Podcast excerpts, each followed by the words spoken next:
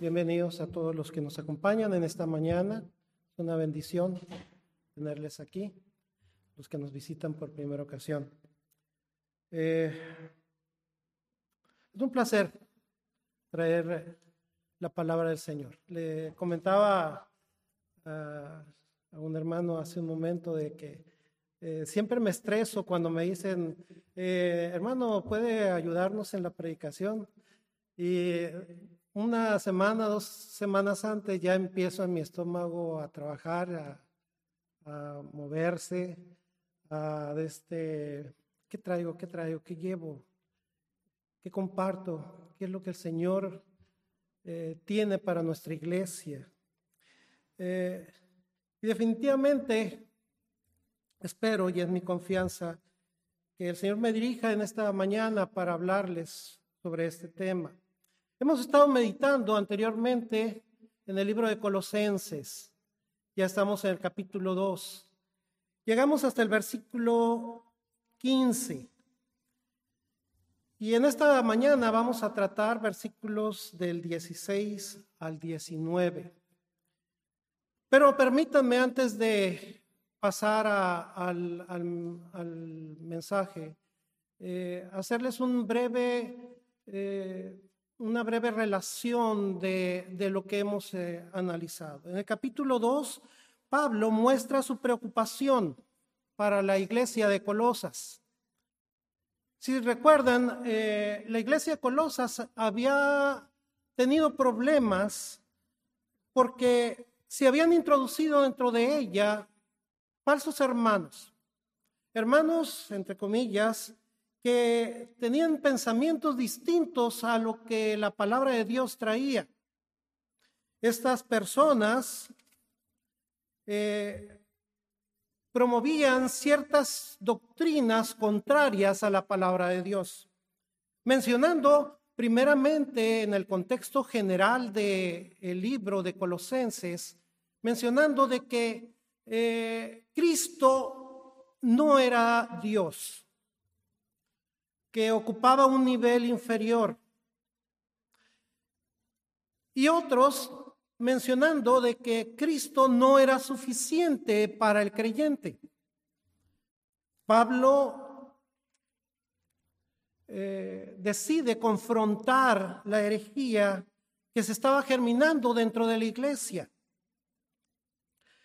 Y en el versículo 1 dice del capítulo 2, dice que sostenía una gran lucha por uh, los hermanos, porque comprendieran las grandes verdades que tenemos en Cristo. Dice, al fin de alcanzar todas las riquezas del pleno entendimiento, a fin de conocer el misterio de Dios el Padre y de Cristo, en quien están escondidos todos los tesoros de la sabiduría del conocimiento. Más adelante, versículo 8, eh, dice, mirad que nadie os engañe por medio de filosofías y huecas sutilezas, según las tradiciones de los hombres, conforme a los rudimentos del mundo y no según Cristo.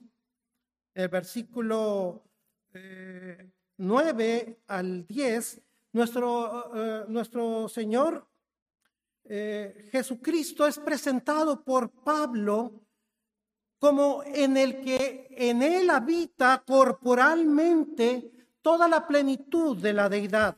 Es decir, es Dios. Cristo es Dios en carne. Es la encarnación del Dios eterno. Y vosotros estáis completos en el versículo 11, perdón, versículo 10. Eh, y vosotros estáis completos en Él. Significa de que no necesita el cristiano nada más.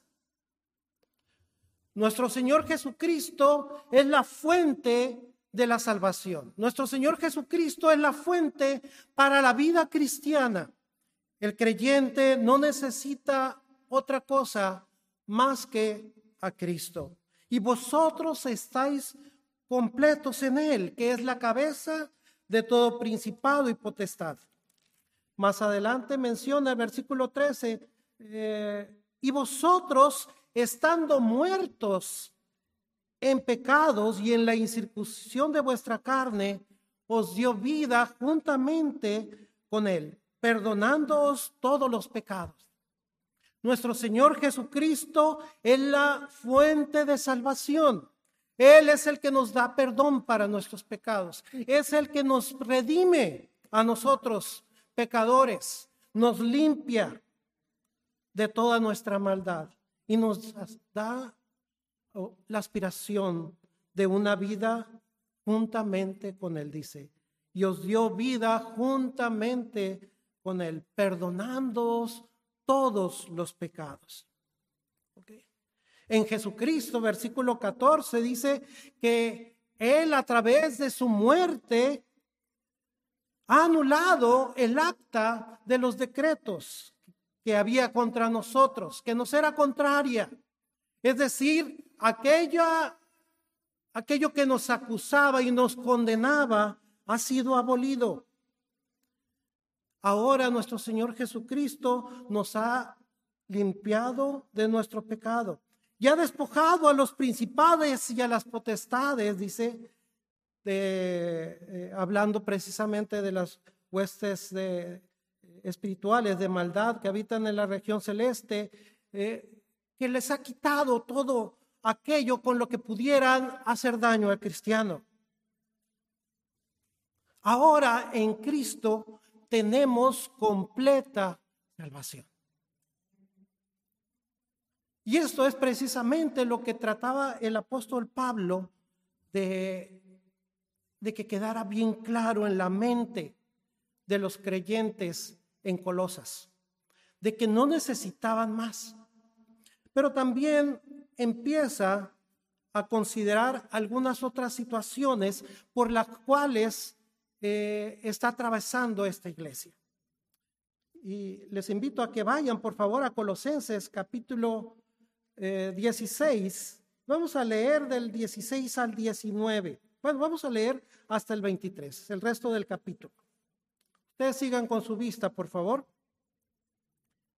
Dice, por tanto, nadie os juzgue en comida o en bebida, o en cuanto a días de fiesta, luna nueva o días de reposo. Todo lo cual es sombra de lo que ha de venir, pero el cuerpo es de Cristo.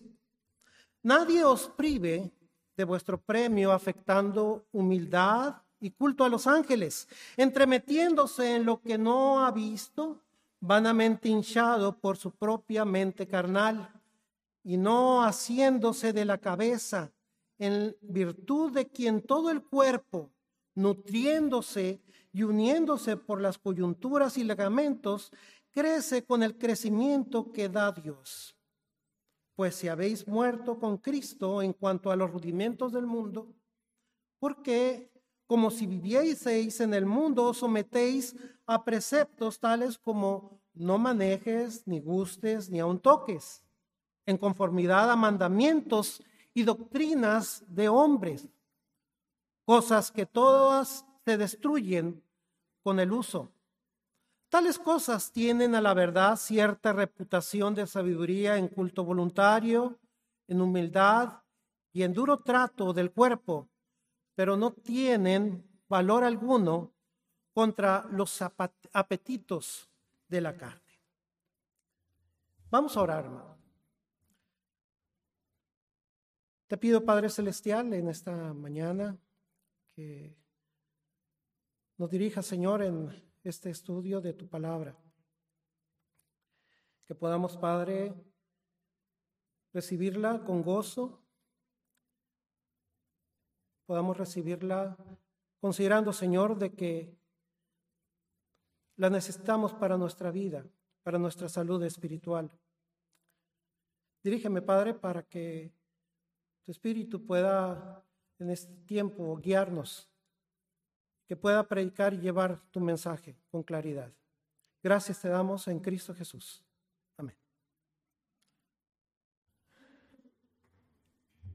En el famoso libro del progreso de peregrino, Juan Bunyan habla acerca de un personaje cristiano Este es el personaje central de la obra alegórica que escribió Juan Bunyan. Y menciona que apenas habiendo emprendido el camino hacia la ciudad celestial, saliendo o habiendo salido de la ciudad de la destrucción, se encuentra con un personaje muy pintoresco, pero muy siniestro. Este personaje se llama sabio según el mundo o sabio mundano, como dicen eh, en algunas otras traducciones. Este, esta persona habitaba en la ciudad que se llamaba Prudencia Carnal, que era una ciudad importante cercana a la ciudad de la destrucción de donde había salido Cristiano. Cristiano platica con él y le comenta acerca de, de las dificultades. Cristiano y algunos han leído, se recordarán que llevaba una carga sobre sus hombros, una carga grande que no podía quitarse. Esa carga había surgido a través de considerar la palabra de Dios y ver su pecado reflejado en ella. Era la culpa, el pecado que lo asediaba. Y Cristiano le dice que esa carga la adquiere precisamente cuando empieza a estudiar la escritura. Sabio según el mundo, lo reprende y, le increpa diciéndole que es una persona muy simple, que no debió haber nunca acercado, haberse acercado a la palabra de Dios. Y le recomienda para quitarse esa carga le da el consejo de que acuda con dos personas. El señor legalidad y su hijo el señor urbanidad. Eh, no les voy a platicar el resto de la historia, ustedes pueden leerlo, hermanos, pero cuando hace caso cristiano del el consejo de sabio según el mundo, empieza una serie de grandes problemas para él. La moraleja aquí pudiéramos resumirla en que cuando el cristiano presta oídos a hombres carnales para que se desvíe del camino recto, angosto, que conduce a la vida eterna, va a, va a sufrir siempre las consecuencias. Sabio según el mundo solo le puede mostrar al cristiano un camino de esclavitud, un camino de servidumbre, un camino de dolor, pero nunca un camino de libertad. En el versículo 16 de Colosenses encontramos este aspecto. Por tanto, nadie os juzgue en comida o en bebida o en cuanto a días de fiesta, luna nueva o días de reposo. Todo lo cual es sombra de lo que ha de venir, pero el cuerpo es Cristo. El creyente ha sido librado del yugo del pecado de la ley. Ahora tenemos un nuevo conocimiento de la voluntad de Dios.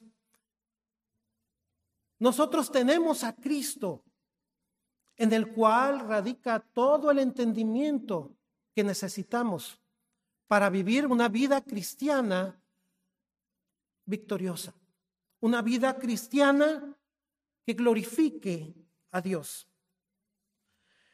El creyente entonces necesita poseer y está obligado a ejercer ese conocimiento, a hacer, a ejercer esa práctica distinta a la que practicaba anteriormente cuando no era creyente.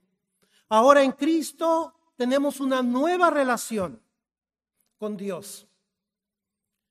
Y exige que nuestras prioridades sean reorientadas, sean llevadas en conformidad a lo que Dios dice en su palabra. Es debido a esto que como cristianos, nosotros en Cristo tenemos una gloriosa libertad, por lo que debemos de vivir una vida cristiana a la luz de esa libertad. Es el punto principal, el tema principal. Nosotros debemos vivir una vida gloriosa de libertad, pero una libertad en Cristo. No es libertinaje. Y, más adelante vamos a establecer este punto.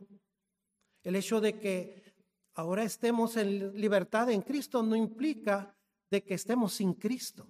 Estamos en Cristo, pero lo trataremos más adelante. Primero veremos que el cristiano tiene una gloriosa libertad por la cual nosotros podemos vivir. Después, revisaremos que el cristiano tiene gloriosas bendiciones en Cristo, por las cuales puede vivir.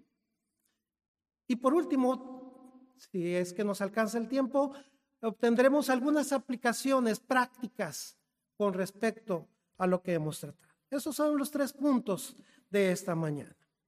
Primeramente, el cristiano tiene una gloriosa libertad en Cristo. Versículo 16, acabo de leerlo. Por tanto, nadie os juzgue en comida o en bebida o en cuanto días de fiesta, luna nueva o días de reposo.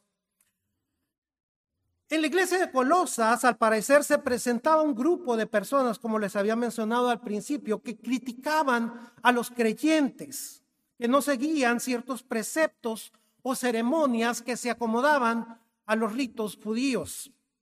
Su crítica era muy dura contra estos.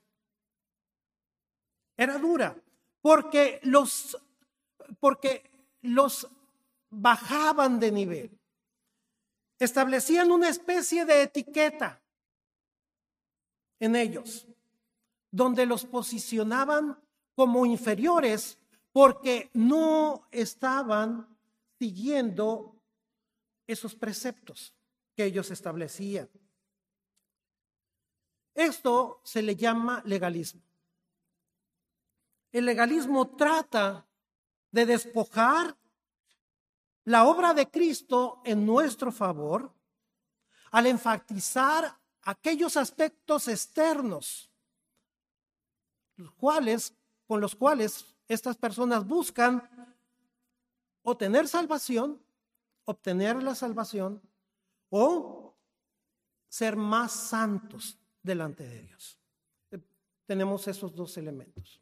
Algunos, quizá los más eh, eh, radicales, precisamente agregan obras a lo que Cristo ya ha hecho. Pero otros más, vamos a llamarles soft o más livianos, solamente lo mencionan dentro del ámbito de, la vida cristiana, de la santificación. De tal forma de que, sí, cierto, por fe somos salvos, pero tenemos que, y empieza ahí, una serie de elementos, aspectos externos con lo que vas a ser mejor cristiano. Ese es el punto. Cuando la escritura nos dice que en Cristo estamos completos, no necesitamos más, más que Cristo. Y vivir de acuerdo a sus ordenanzas, porque ahora tenemos en nuestro corazón escrita su palabra. Es distinto el punto. Por tanto, nadie os juzgue. Por tanto, esto hace referencia a lo que ya ha establecido Pablo anteriormente. Sobre todo en el versículo 8, donde hace una observación, mirad que nadie os engañe por medio de filosofías y huecas sutilezas según las tradiciones de los hombres, y no, dice, según Cristo.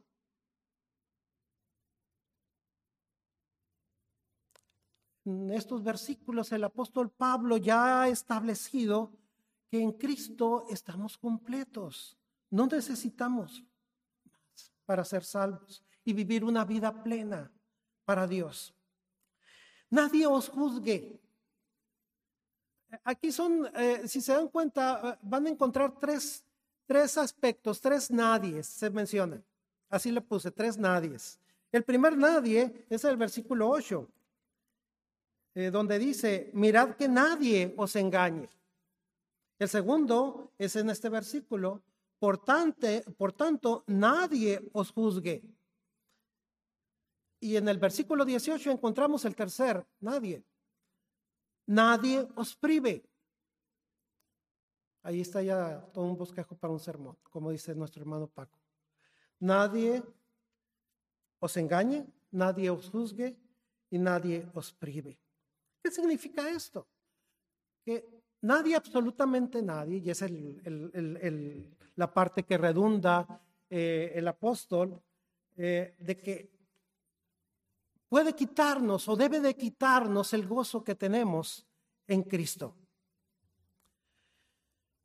Los cristianos no deben de permitir que las opiniones de otros afecten las decisiones de nuestra vida.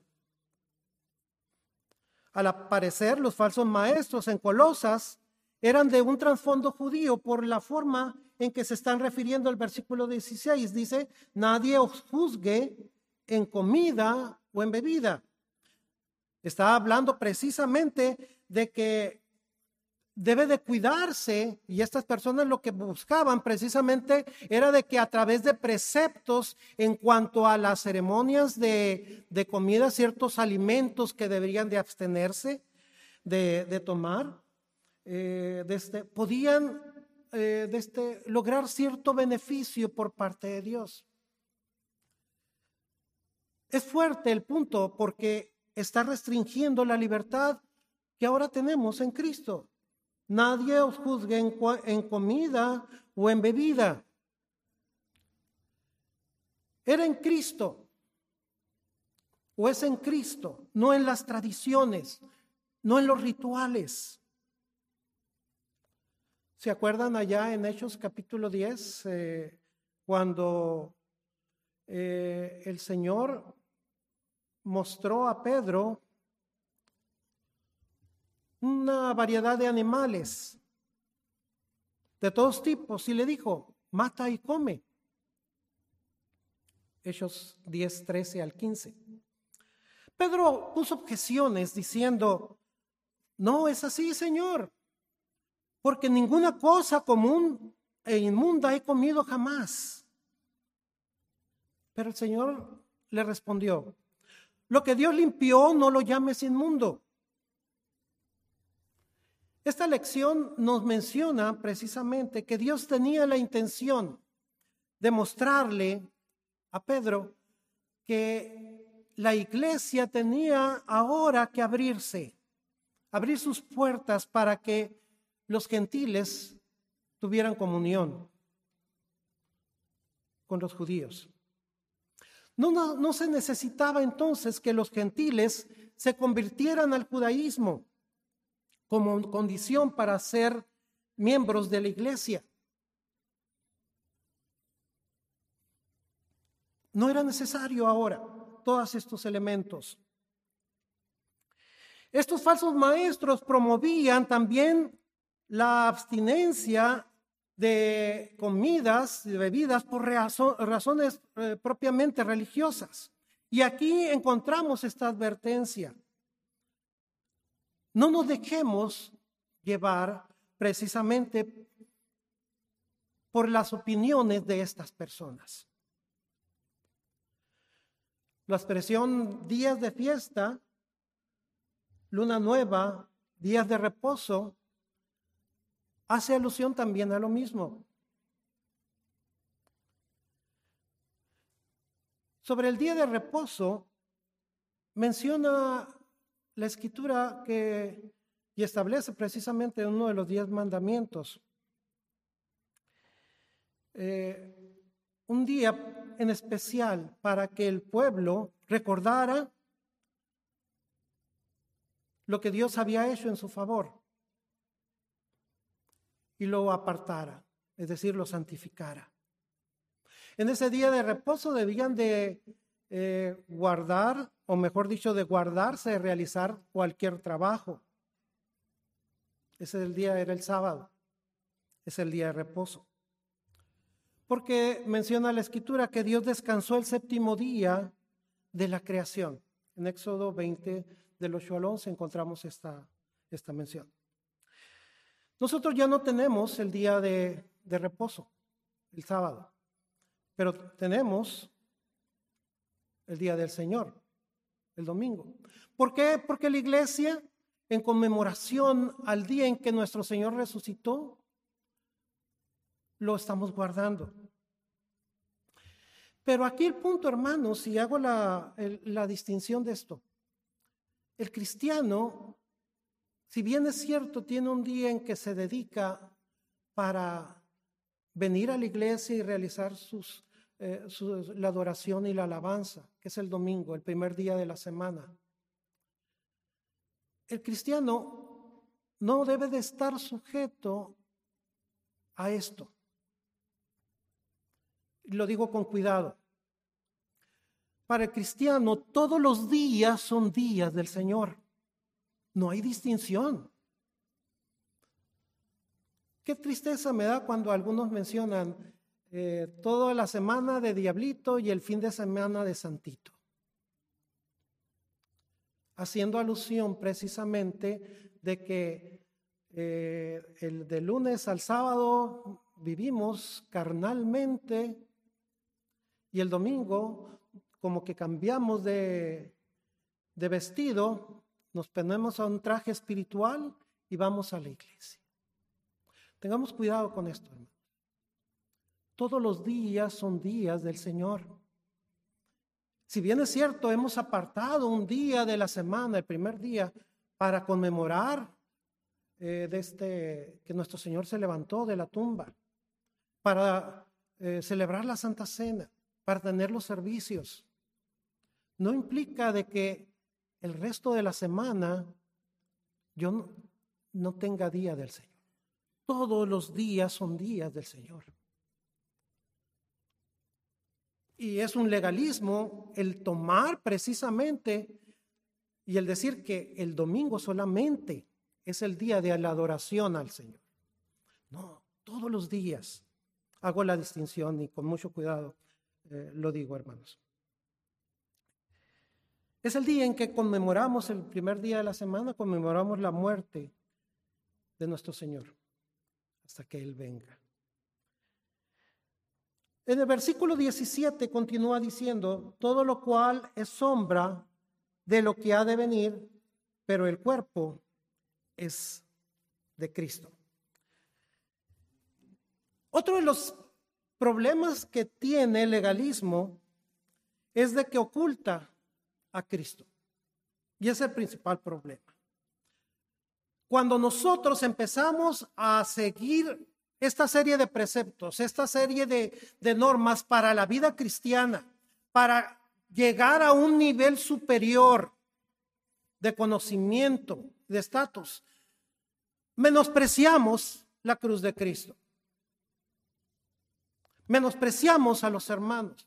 Menospreciamos la obra que Dios ha hecho en nuestro favor. Por eso el versículo 17 eh, dice, todo lo cual es sombra de lo que había de venir, eh, hablando precisamente de que eh, la sombra no es una sustancia, es el reflejo, precisamente la ocultación de la luz. Y nosotros en la sombra cuando un cuerpo se interpone ante la luz, vemos cómo se dibuja su contorno pero no tiene, eh, no tiene cuerpo, no tiene sustancia aquello. Y todas esas cosas que promovían los legalistas colosenses, precisamente era eso. Y hace mención precisamente de que las formas del Antiguo Testamento, ahora en el Nuevo Testamento, han sido reveladas. La realidad es, como dice el versículo al final, pero el cuerpo es Cristo, es de Cristo. La realidad, la palabra soma, cuerpo, es lo real, lo tangible. Es Cristo. Antes veíamos, en el Antiguo Testamento, veíamos sombras, figuras no delineadas perfectamente. Estaban los sacrificios, las celebraciones. Todo eso apuntaba a algo mucho mejor, algo que era completo, correcto, algo que era real, nuestro Señor Jesucristo. En el Nuevo Testamento entonces tenemos el objeto real y es por las instituciones y las ofrendas del Antiguo Testamento encuentran su cumplimiento ahora en la realidad de la persona de nuestro Señor Jesucristo. En Cristo tenemos la realidad de estas cosas. Ya no la prefigura, sino lo real, lo completo. Es su cumplimiento. Y aquí precisamente estaba el problema que estaba tratando de, de, de que establecerles a los colosenses apóstol Pablo. Les quitaba a Cristo. Los arrastraba hacia algo anterior para que no vieran a Cristo. El problema del legalismo, el peligro del legalismo es de que quita a Cristo del centro. Pero saben una cosa, traslada al hombre al centro. Porque es ahora lo que yo hago, lo que yo puedo eh, con mi esfuerzo realizar. Entonces, no tan solo oculta, sino que también traslada al hombre. Es una cuestión de eh, egocéntrica, antropocéntrica, voy a decirlo así, para vivir la vida, basada en mi esfuerzo. Por eso Juan Bunyan menciona tres elementos por las cuales dice el cristiano, cristiano, debería de odiar y aborrecer tales enseñanzas. Primero, porque lo desviaba del camino, lo, lo apartaba del centro que era Cristo. Segundo, porque hacía repugnante la cruz de Cristo al considerarla como insuficiente. Tenemos que agregar algo. Tienes que esforzarte para hacerlo. De ti depende.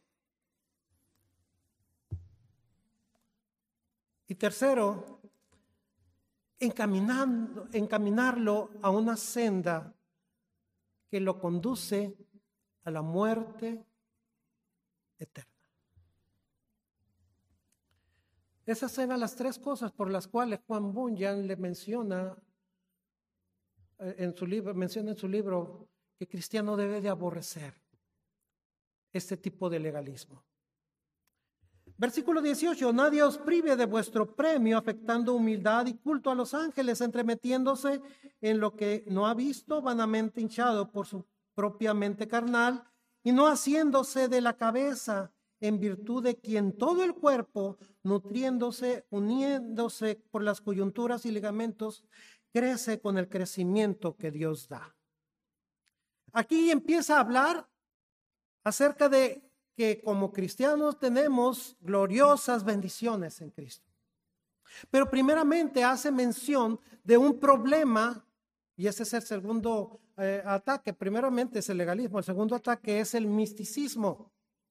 El misticismo menciona eh, John MacArthur en su libro eh, de, de Colosenses, que puede definirse como la búsqueda de una experiencia religiosa subjetiva mayor o más profunda.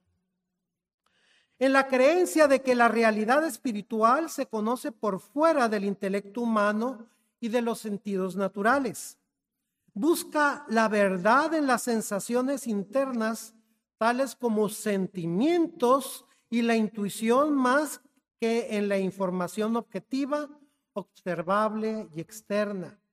El misticismo infiere su autoridad a partir de una iluminación interior que se actualiza y se valida a sí misma. En otras palabras, lo que está mencionando John MacArthur aquí es de que el místico pretende tener él la verdad y nadie lo debe de discutir. ¿Por qué? Porque yo lo sé que yo tengo la verdad. Y esto es precisamente lo que está retratando esto. Esta actitud irracional en contra del, intelecto es la antítesis de la teología cristiana, es decir, ignora precisamente todo el bagaje de conocimiento que tenemos en la escritura. Ya no sirve. ¿Por qué? Porque yo me convierto en el que regula, el que controla, el que considera aquello que es correcto y no la palabra de Dios. Aquí el apóstol Pablo está diciendo, nadie os prive de vuestro premio. Hermanos, nosotros en Cristo tenemos grandísimas bendiciones. En Cristo tenemos galardones preciosos. Y estas personas lo que buscaban a través de estos elementos objetivos de misticismo, querían quitarle al creyente. Por eso menciona eh, el apóstol, nadie os prive, que nadie te quite esa bendición que tienes en Cristo. El cristiano tiene gloriosas bendiciones en el Señor Jesucristo.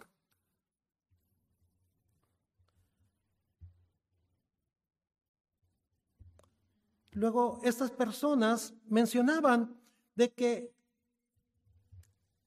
afectando humildad y culto a los ángeles. Esto de, este aspecto de culto a los ángeles es porque los judíos tenían o tienen, algunos de ellos, una, una idea muy arraigada precisamente de, de, querer de este, eh, vincular a los ángeles en aspectos eh, de la vida cristiana, perdón, de la vida eh, de, de la religión judía. Y entonces ellos, para ellos, el hacer este culto, esta adoración a los ángeles, eh, mostraba una reverencia y, y, los elevaba, los ponía en un plano mayor que todos los demás.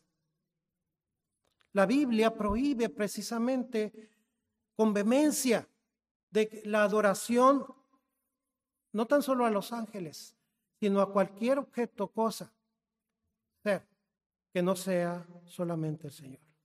Escrito está, dice nuestro Señor Jesucristo, al Señor tu Dios adorarás y a Él solo servirás. Mateo 4:10. El cristiano debe vivir precisamente en completa adoración únicamente a Dios.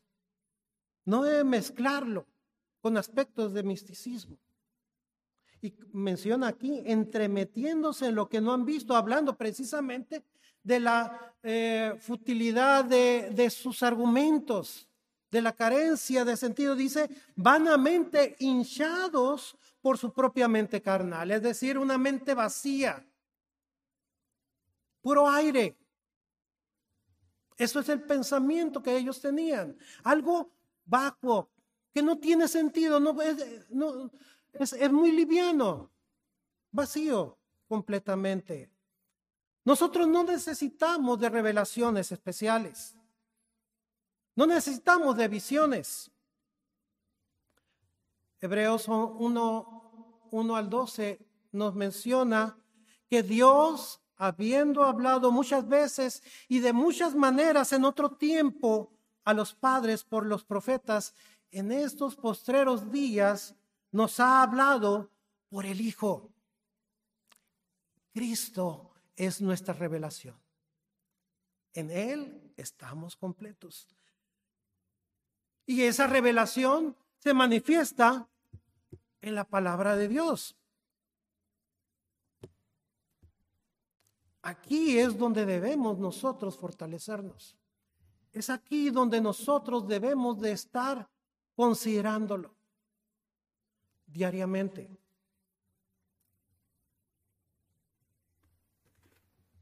Luego sigue diciendo el versículo, y no haciéndose de la cabeza en virtud de quien todo el cuerpo.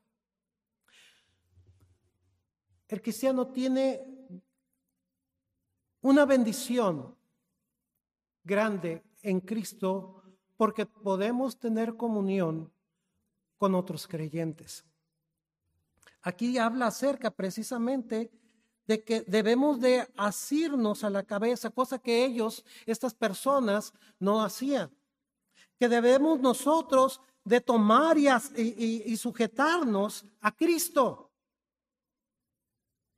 Porque Él es el que nos nutre. Fíjense el verbo, nutriéndose y uniéndose por las coyunturas. Esto habla acerca de crecimiento. Ahora bien, nutriéndose y uniéndose, habla acerca precisamente de todo lo que debemos como cuerpo espiritual tener. Todo el cuerpo de Cristo debe de estar precisamente asido a la cabeza.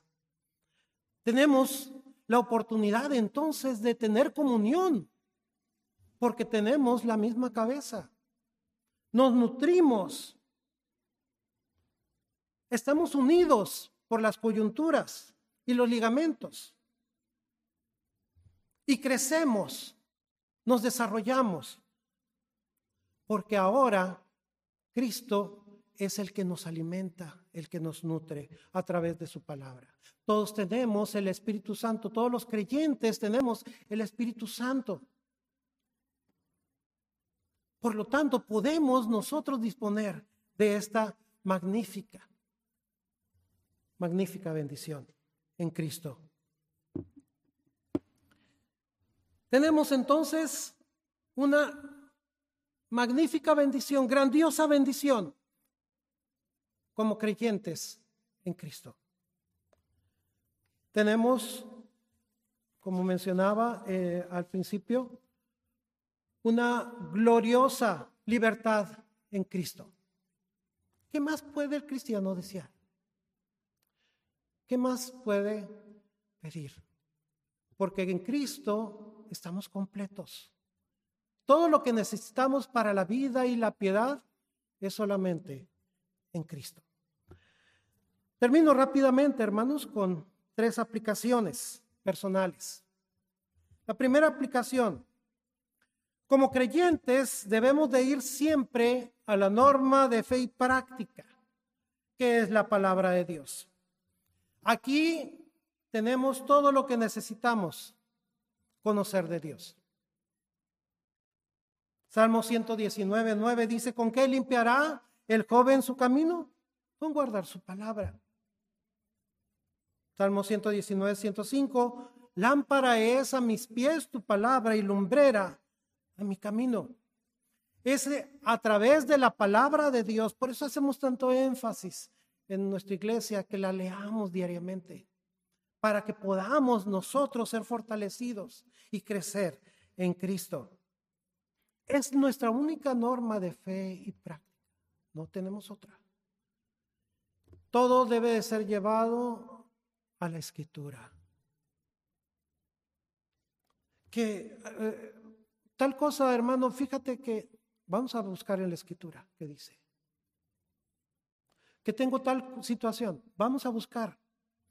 El consejo de Dios es perfecto, dice la escritura.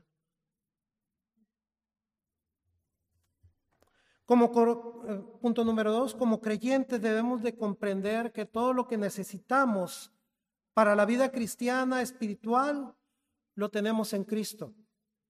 No tenemos otra manera de satisfacer nuestra hambre espiritual solo en Cristo. Debemos recordarlo siempre.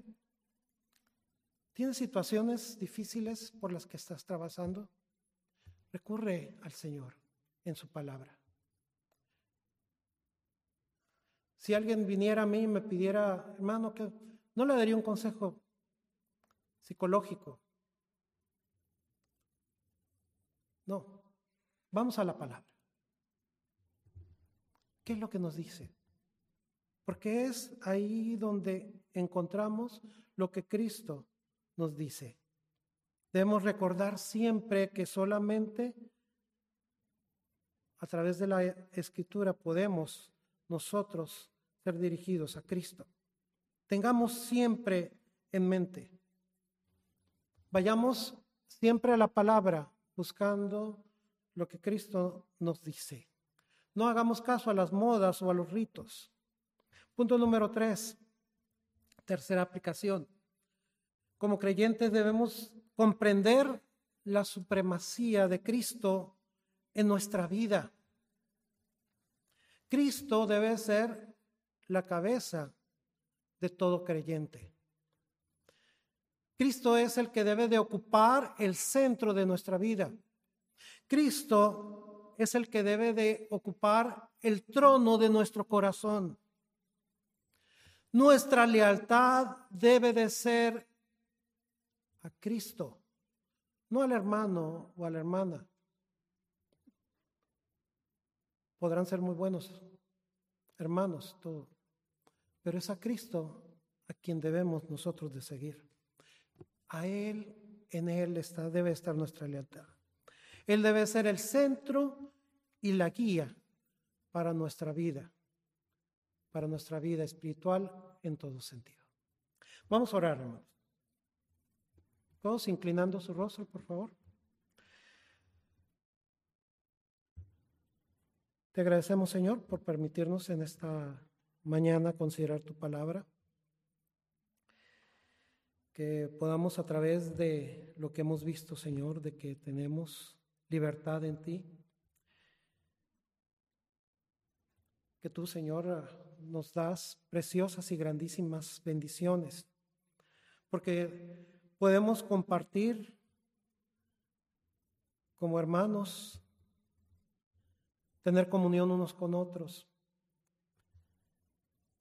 fortalecernos en la fe y en conocimiento tuyo.